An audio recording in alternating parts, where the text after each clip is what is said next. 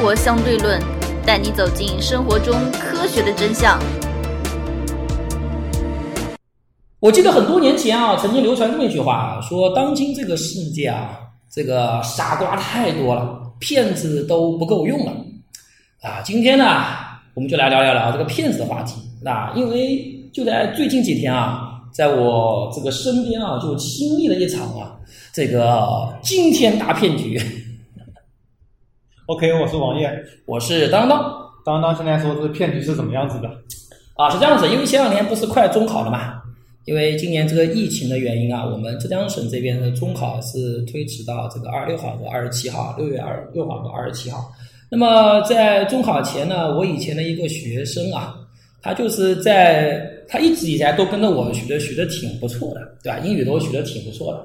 然后呢，突然在疫情期间啊，有段时间消失了，大概消失了大半年左右。后来这个在中考前两个月吧，他妈又开始很急迫的打我电话，说：“哎呀，说张老师能不能帮我女儿一对一补一下，多少钱都无所谓啦，什么什么什么什么什么。”然后后面我好不容易排出时间来了，也就给他排了大概四节课啊，实在是排不出时间来了。然后，然后他在上课在下课期间啊，给我讲了一个非常玄幻的事情啊，说他妈不知道从哪个地方听说啊，我们这有个老师特别牛逼，啊，特别牛逼是什么牛逼呢？就是可以教初中和高中的所有课程，注意是可以教初中和高中的所有课程。啊，这个想想看啊，已经很震惊了，是吧？还没有完，后面震惊的还在后面啊。然后这也就算了，然后呢，他必须要求你至少报三门或者报四门，啊，因为初中一共是五门课嘛，在高中我在想，现在以浙江的新高考模式有十一门课，有十一门课。啊，高中有语文、数学、英语，这个最强的。然后物理、化学、生物、历史、政治、地理，还有两门技两门技术课，一个是手工技术，一个是计算机技，一个一一个是计算机技术。反正他说他全部都能教，啊，这就算了。他教他要求，比如你初中了，你至少要要报三门课，三门课是多少钱呢？八十个课时，四门课八十个课啊，四门课八十个课时。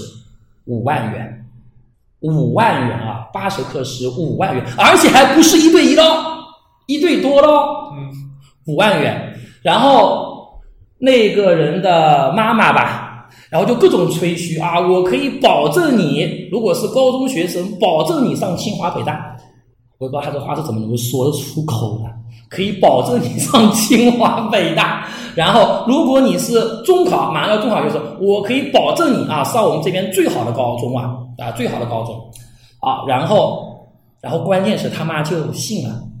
然后他妈本来说报两门课，因为英语要在我这边学的嘛，一直都学的。他说不行的，至少三门起报。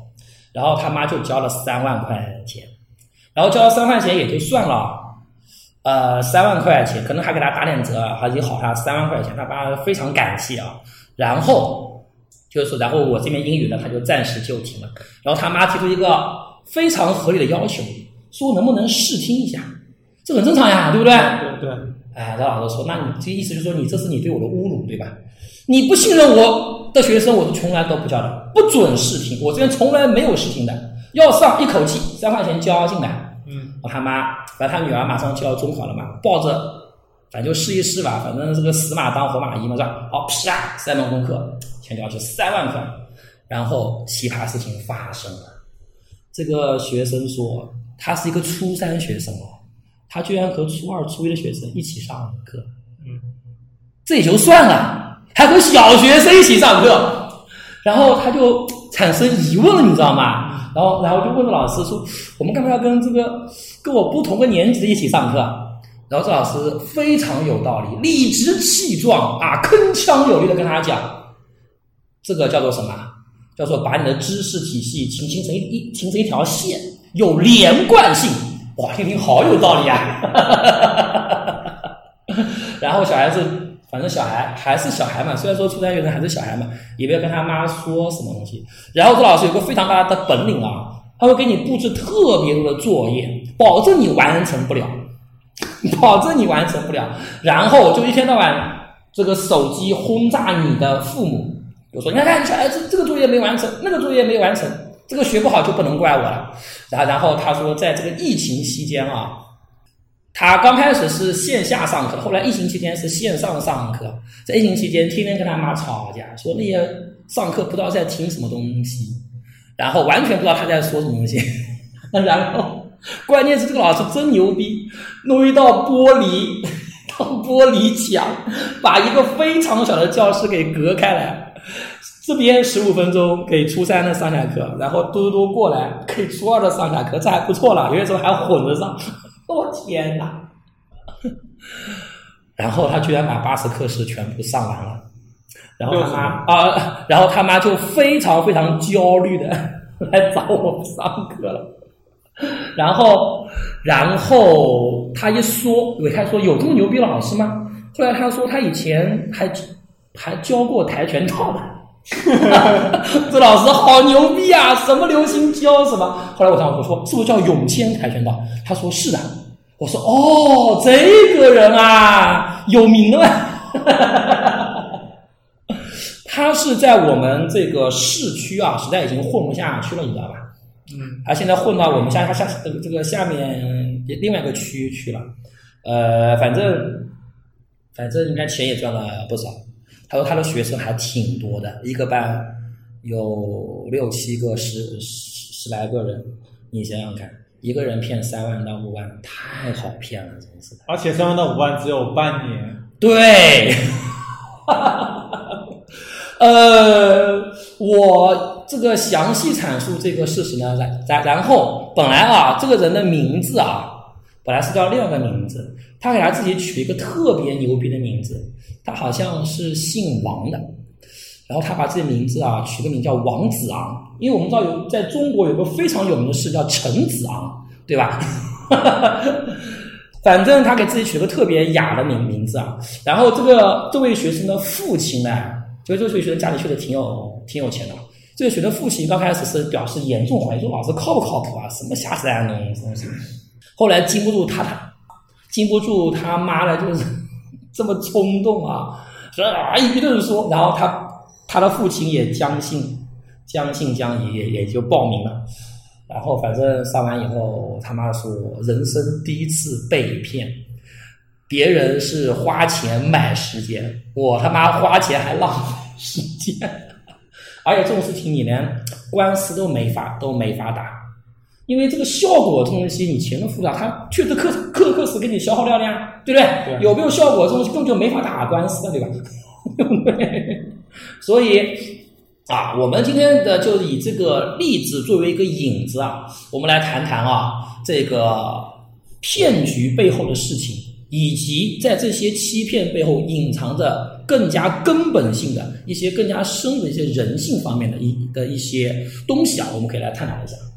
那首先我们来看看哪些行业比较容易出现骗局、出现骗子？呃，哪些行业比较或者说他们有什么共同的特点？其实啊，我觉得受不受骗啊，跟这个学历啊，其实没有太大的关联。对，没有太大的关联，跟社会阅历有一定的关联，但是关联也跟社会阅历有一定关联，但其实也并不大，就看你这个骗子啊，他的这个展展现出了各种各样的这种呃表达方式，嗯，会五花八门。当然，本质是这样的。我们现在先不探讨本质，我们现在看一下有哪些比较有名的惊天骗局啊？嗯，其实从那个从这个中国古代就有了。中国古代其实最有名的一个，我可以举个例子啊，大家可能听说过，就是那个光绪皇帝，这个百日维新失败之后，有一个唱戏的，唱戏的有个戏班的人啊，以前可能也是扮演过皇帝这样子的，一个戏班的人，他就假扮光绪皇帝，嗯，然后到了江南这一边，然后骗了非常非常多的钱，后来好像是被张之洞给识破了。啊，这是一个非常大的骗局啊！当然，这个人后来也是被砍头了嘛。然后在我们这个八十年代初，是有有有一些这种气功，气功对是吧？特别的流行啊，什么收脑电波啦，什么收外太空的什么电磁场隔空取取物啦，吃玻璃啦，哎，这个当时也是风靡全国啊，风靡风靡全国。还有这种像前两年那个变那个变那个蛇啊，连马云都去亲自拜访啊。那个人当然现在啊已经挂了是吧？嗯，呃，还有还有，就比方说呃，很多其实曝光出来前两年，现在也非常多，就是很多官员，很多官员为了升迁，嗯对吧？或者说为了招商引资，把一些真的只有小学毕业的人啊，所谓说骗自己是什么香港大老板。什么美国的、国外的大老板、大企业家，嗯然后他其实是个空壳进来，让你政府先垫资多少多少多少，我再把资金进来，然后你政府资一旦垫了，他钱一卷就走了。嗯，就就还有比方说买官卖官啊，有很多官员去买那个官，对吧？嗯这跟我们今天说的有点对，花了呃呃一样，其实一样，这也是骗局，本质都一样。那么像我们现在讲的，还有一些什么呃神药啊，吃了以后不要说长生不老啊，包治百病，是吧？就这种啊，非常非常非常非常多。还有最早的一些以前那个权健，呃啊，前两年也倒了，是吧？权健什么？那他这一年都是几百亿的啊，这销售收入是几百亿的啊，对不对？就做这种保健品嗯啊，所以这个不仅是中国国内啊，在美国也一样，美国邪教组织那是饭一样的，包括韩国，是吧？对，所以我们今天呢，就来探讨一下这个话这个话题啊。首先啊，这行业同时具备以下七个特点中的几种，就非常容易出现忽悠。第一个，嗯，客户单价非常高。对，客户单价非常高，可能他刚开始他这个门槛非常低，让你试的，但后面单价会非常非常高。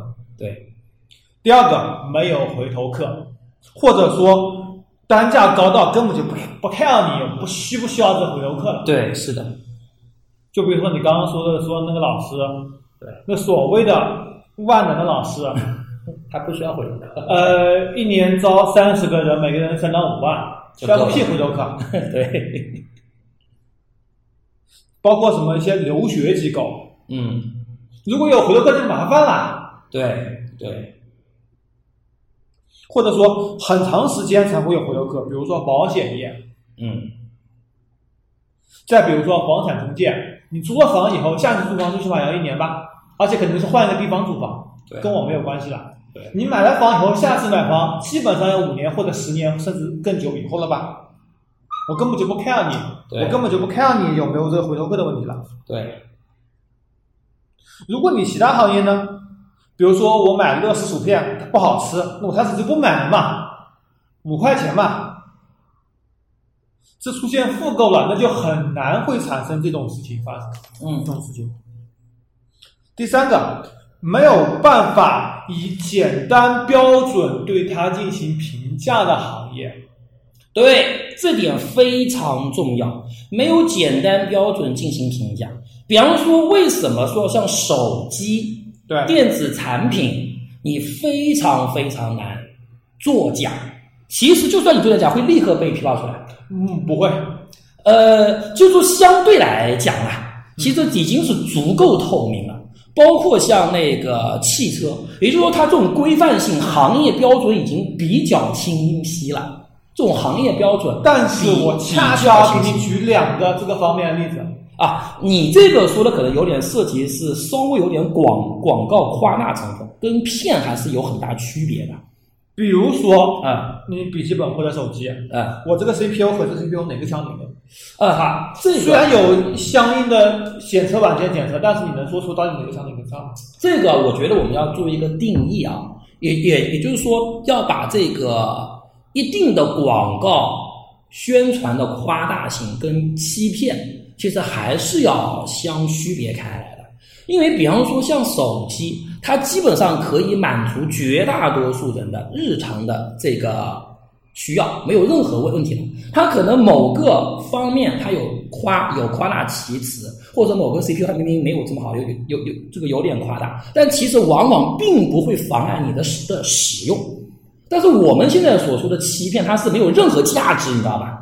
反而会伤，会对你产生伤害，或者没有任何意义。其实我们现在讨讨论是这么一个问题，就比方说你你你你这东西如果是同类产品，我们经常讲某个品牌的手手机，它标价是六千元，但是跟它一模一样的元器件的另一个品牌手机可能只标价三千元，你并不能说这个品牌它是在欺骗，这不存在没有对，这不存在欺骗的问题，对吧？我觉得这个要把它给我刚刚所说的这些是容易出现忽悠型销售的行业。呃，我觉得我们说忽悠型销售啊，要讲就是我我我我们今天主要讲，我们现在讲的是真的是拿来欺欺骗、诈骗。呃，比方说就是没有一个非常完善的行业标准。第二个，第二个还非常对，个体差异非常大。为什么在医疗行业诈骗非常非常的多？嗯就是因为个体差异太大了。嗯你知道吧？对吧？而且往往这种正规机构，它有大量的东西是解决不了的。嗯，对。正规，比方说正规医院里面，它一定有大量大量的病，它是根本就无法解决的。现代医学是无法解决的。对，那你就必然会催生出大量的这种像莆田系医院啊，等等等等，对不对？对吧？那么他也就是，然后他会，他也抓住你这种心理，这种急迫的心理，对吧？所以这种会非常容易，就容易出现这种骗子，对吧？如何收听我们的节目呢？您可以在喜马拉雅、荔枝 FM 或者苹果的播客应用上搜索“生活相对论”，关注爱因斯坦头像的就可以了。还有呢，前面讲的是第三个，那我刚刚还没说完第三个里面，啊。这比如说第三个里面，我继续说，比如说你忽悠，比如说你刚刚说说汽车，嗯。我说我的汽车动力非常强，但是汽车质量怎么样呢？比如说福特，比如说你去买，你去丰田看，我说凯美瑞都是开二十万公里以上的，但你能保证你买凯美瑞能开到二十万公里吗？呃，这个我个人认为啊，这个只能说是行业宣传，因为我觉得汽车行业这种电子行业啊，经过这么，特别是汽车行业，经过这么百年发展，经过这么百年发展啊，它的行业标准相对来讲，因为你没有绝对的东西，对吧？相对来讲，其实已经行业标准已经比较清晰。对，相对来说这还是比较清晰的。但我们说一些模糊的行业，嗯比如说雅诗兰黛六百块钱的眼霜跟对咱说八百块眼霜，你能说哪个效果好吗？呃，这个我觉得应该是一个商家的一个差异化价格策略，因为在经济学当中就会存在这种，就是你最佳的销售策略是不同的人一个人一个价。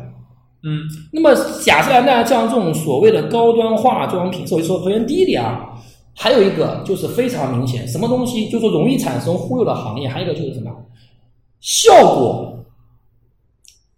不我们会在说的没无法以简单标准进行对，无法用简单的效果进行评判标准。是第三点吗对，所以像雅诗兰黛等等，它其实你要说它六百块钱，然后有八百块钱，还有上千块，可能它的这个成分以及它的最后的这个效果，其实几乎是没有任何差别。那它为什么标这么贵？这其实就是一个价格策略。它卖不同的人卖不同价，卖不同阶级的同样的东西，我就好比同一个玉米，我给这个有钱的人，我标一千块钱一颗，没钱人标一块钱一颗，这不存在诈骗，这不存在诈骗，这只是他把这玉米稍微的包装一下，稍微的给它标一个非常好听的名名名字，稍微给它来一段历史渊源啊，是什么？是哪个是哪朝皇帝或者哪个王室啊？当年通过什么千辛万苦或者美丽的爱情故事种下一颗种子，今天所结的玉米啊，源远流流长。你愿意为这个东西买价，那是因为你是吧？你已经有钱到足够程度了。你为了跟其他人，我吃的玉米跟你不一样，好吧其实是为了满足这种虚荣心理。好吧，我最近玉米吃多了。对吧？他是为了满足这种虚荣心，这我觉得这不能叫做诈骗。就比方说，就算一双手工做的鞋子，比方说现在中国产的很多东西都是中国加工的，为什么贴个牌子就卖的非常非常贵了？其实他们买的就是你这个牌子，你至于你的质量如何，手工我不是说那个衣那个什么的什么的衣服放洗衣机里洗一下就烂了吗？你说这种而且还卖上万块，嗯，就说买我这种衣服下一个说就是服装，对是服装。我们现在就过渡到服过渡到服装，对吧？呃，我有朋友家里是开大型的服装连锁品牌的，对吧？嗯，他说了，他们品牌的服装就是成本到价格，价格到成本，基本上是在百分之十到百分之十五之间，对对，关成键本只占销售价格百分之十到十五。可能还没有，我估计他们牌子东西价格还是比较便宜的，啊你去万达看看有的。啊、但是很多牌子呢，只有百分之五到百分之十。对，是的，你比如说三千块衣服，可能成本才一百五到对两百块钱，都多了。很多了。这你如何进行评价？你设计师值多少钱？品牌值多少钱？销售的门面运输什么什么什么？对？真正的其实我觉得服装的成本啊，基本上我觉得是打一折都有的赚。你会发现很多时候不不很多换季的时候都是打一折、两两两两折、三折这样的标价的。这样子卖的。哎，比如说优衣库两折，我就不就强很多了。我基本上优衣库都是三折左右买的。对，所以我觉得这东西呢，不能算是欺骗，因为它有些时候它是为了一个满足不同客户群的心理，对吧？满足它其实是一个品牌溢价，这我觉得不能算欺骗，这不能算欺骗。呃，当然了，也也就是说，这种衣服也是这种个性化非常足的东西。对，个性化非常完全无法进行评价的。对，无法进行评价，完全无法进行评价。而且你这个质量的东西，你怎么讲呢？就像那个人讲的，你的衣服为什么洗衣机洗一下就烂了？正常啊，因为买我这个品牌，我的品牌这种服装，一件破衣可能就几块布，要花要花三五万。这种买这种衣服的人，他就没想过洗衣服呀。对，穿完就扔了呀，对不对？不断的换那个品牌，你说他一年赚几个亿的人，他他三五万块钱的衣服对他来讲，不就跟三五块钱没什么区别吗？对不对？所以它的定位是完全不一样的，而且他就是要这种感觉，我这衣服就是不拿来洗的，穿完就扔，就要这种感觉啊！喝红糖水，喝一碗倒一碗，对不对？对不对？他 就这种感觉，对不对？所以。呃，所以这些东西我觉得其其实只能只能说是比较适合于做一些很大的广告宣传，也就是说，在宣传在产品中，应该我们应该这么定义啊，就是说不能说诈骗中哪些领域宣传在产品中，或者说营销在产品中的这个位置非特别重要，只能说特别特别重要，对吧？继续下一个，哎，教育行业，你到底是你小孩基础不行，脑子不行，智商不行，还是老师的教学方法不适合你？教学方法本来就不好，老师水平本来就不行，还是小孩根本就没有认真坐下来学，还是小孩根本就没有认真完成作业，还是这次考试的卷子出难对了，或者是其他很多很多更多的因素？你会发现一个很明显的现象，我们刚才讲的大这些行业，大多数啊，你会发现有个很大的特点，就是绝对不存在一家独大。对，无论是服装行业，就算你优衣库好了，也完全你要跟全世界的服装市场，你才你才能占多少百分比？两三个点，我估计都没有。有以全世界的有，服装产业来讲，优衣库能能占两三百分点，应该还不止，应该有五六个点。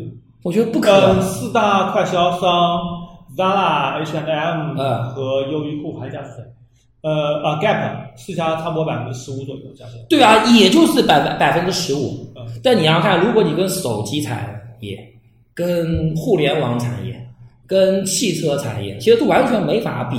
因为而而且就算百分之十五，还有百分之七十五的话，或者百分之八十五的话，可能有上百万个作坊在他们做。而且你还除了这这只是快销啊，对其他看看阿迪达斯、耐克、对呀、一样啊，大？品牌，对，而且你要想，像教育行业，你看教育发展了这么多年了，我说实话，新东方也好，那个包括学而思也好，他们在整个中国的教育市场所占的份额都不到百分之一，最新统计不到百分之一。呃，学而思跟新东方都超过百分之一，都是一点几。不是，我要讲的是我要讲的是成规模的。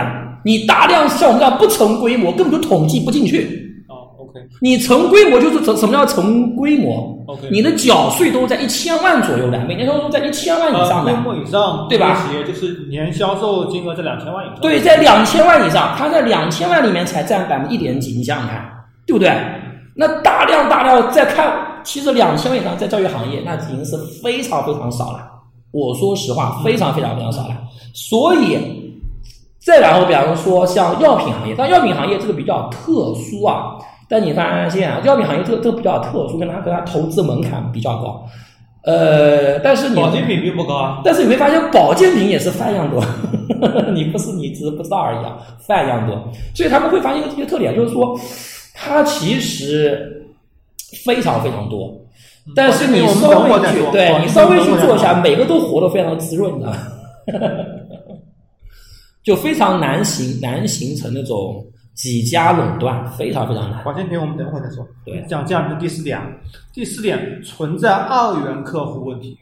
就比如说，我付钱是家长，来上课的是学生，呃，付钱的对跟享受的人根本就不同。对，存在二元问题。二元问题其实像医疗行业，各其他前面这些行业都非常的明显。比方说像女的，像女孩子买化妆品，很多时候往往不是她自己花钱，真正有钱那些女的都是老公在外面赚钱，钱是老公花，是老公花的，其实是老公买的呀。对，是自己买，但是很多时候是存在这么一种问题啊。第二个，你会发现教育行业就更加明显了，教育行业尤其明显，对吧？上上课是学生上，但是那个是否继续上课花钱的是家长花，对不对？嗯，非常的明显。医疗行业其实也差不多，因为你生病以后，你的人躺在这边，其实还是家属在帮你跑，对啊。对吧？所以二元性非常的非常的啊强，对。第五点是客户本身的素养，他们可能没有独立思考的习惯。这个我要讲一讲啊，因为你发现很多骗局啊，其实中低高端都有，哪怕到顶级都有。呃，骗这个东西，等下我会举几个例子啊，非常经典的例子啊，特别是这种官员受骗啊。呃，我感觉好像跟你的学历、跟你的阅历，甚至都没有太大的关联。都没有太，就看你撒的谎是不是足够的大，然后你所在的外表的造型是不是足够能够真正体现的那个圈子，呃，我觉得都关联不是非常大。你要是说那些低学历的人他容易受骗，那他也没钱呀，受不了什么大骗呀。你会发现那些往往受大骗的都是，可是是非常有钱的人。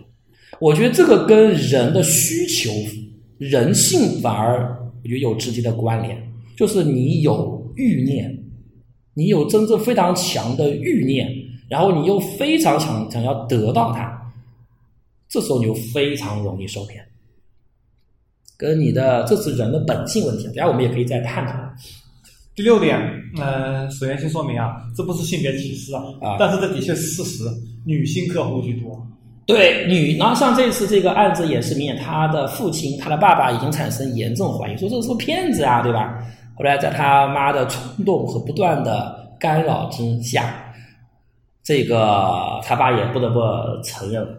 呃，这个我个人觉得，因为从远古时代开始啊，女性就负责采集啊什么东西，嗯。就女性她非常喜欢挑选，嗯。是特别喜欢购买，所以你会发现现在那些什么，嗯，电商啊，都是口红啊、卖服装啊、卖这些卖面膜啊，全部是女性用品。你没有发现一家电商是卖男性用品做的，非做的像如此之大的，像李佳琦、像这个薇娅这种程度的，你绝对看不到。李佳琦、薇娅一年销售二十多个亿啊，什么概念？等一下，刚刚数据出了，今年五月份 嗯互联网直播带货数据，嗯，整全互联网领域第一名薇娅啊二十亿，对，一二十个月二十亿，那我第二名李佳琦十六亿，天晓得啊，天晓得第啊！三名五亿，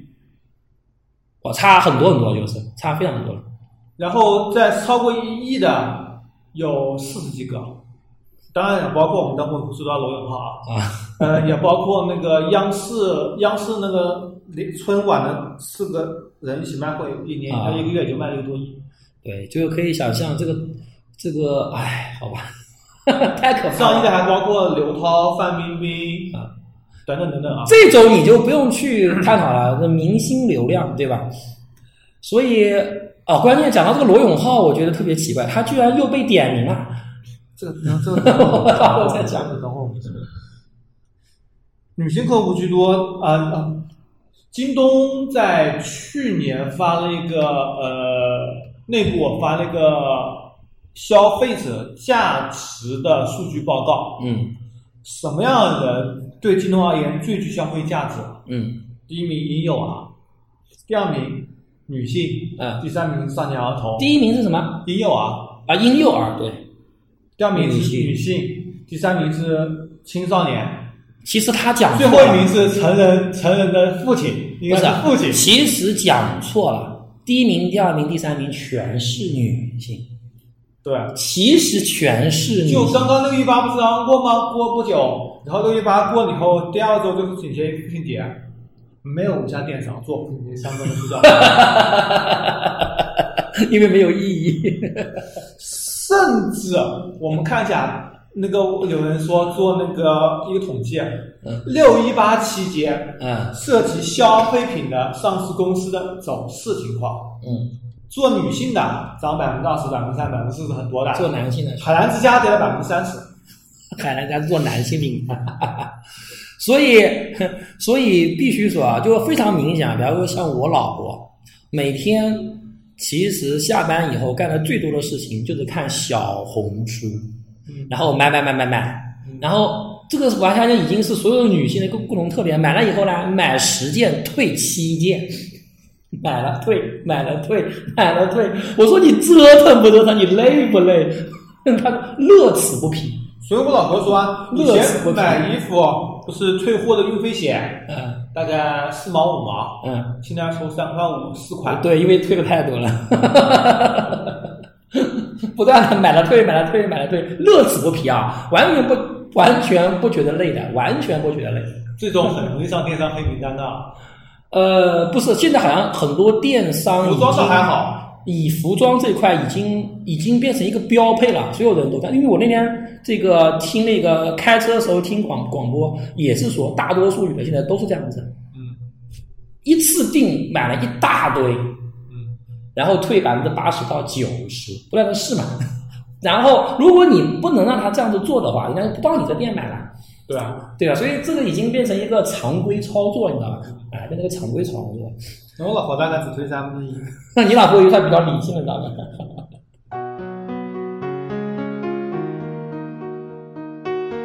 如何关注我们呢？